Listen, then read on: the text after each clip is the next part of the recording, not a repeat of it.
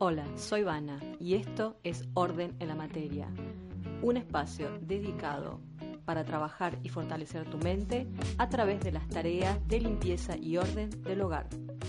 Bienvenidos. Como arriba es abajo y como adentro es afuera.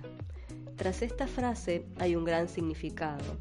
Como ya se ha mencionado en alguna ocasión, la separación que el yo soy hace entre el yo y lo mío y el resto del mundo no es más que una ilusión creada para fortalecer su identidad.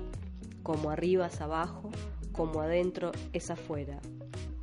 Esta frase representa muy bien la ilusión de la separación. Si nos fijamos, ese yo soy es una parte del universo. De hecho, es una parte ínfima.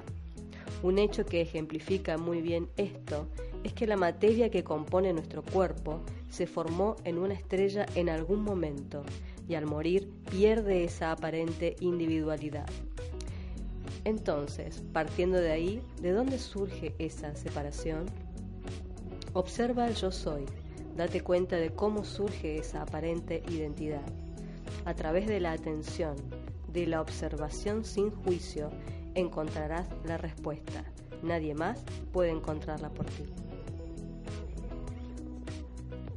Seguí a Orden en la Materia en Instagram y en Facebook. Pone Orden en la Materia todo junto y listo. Te esperamos.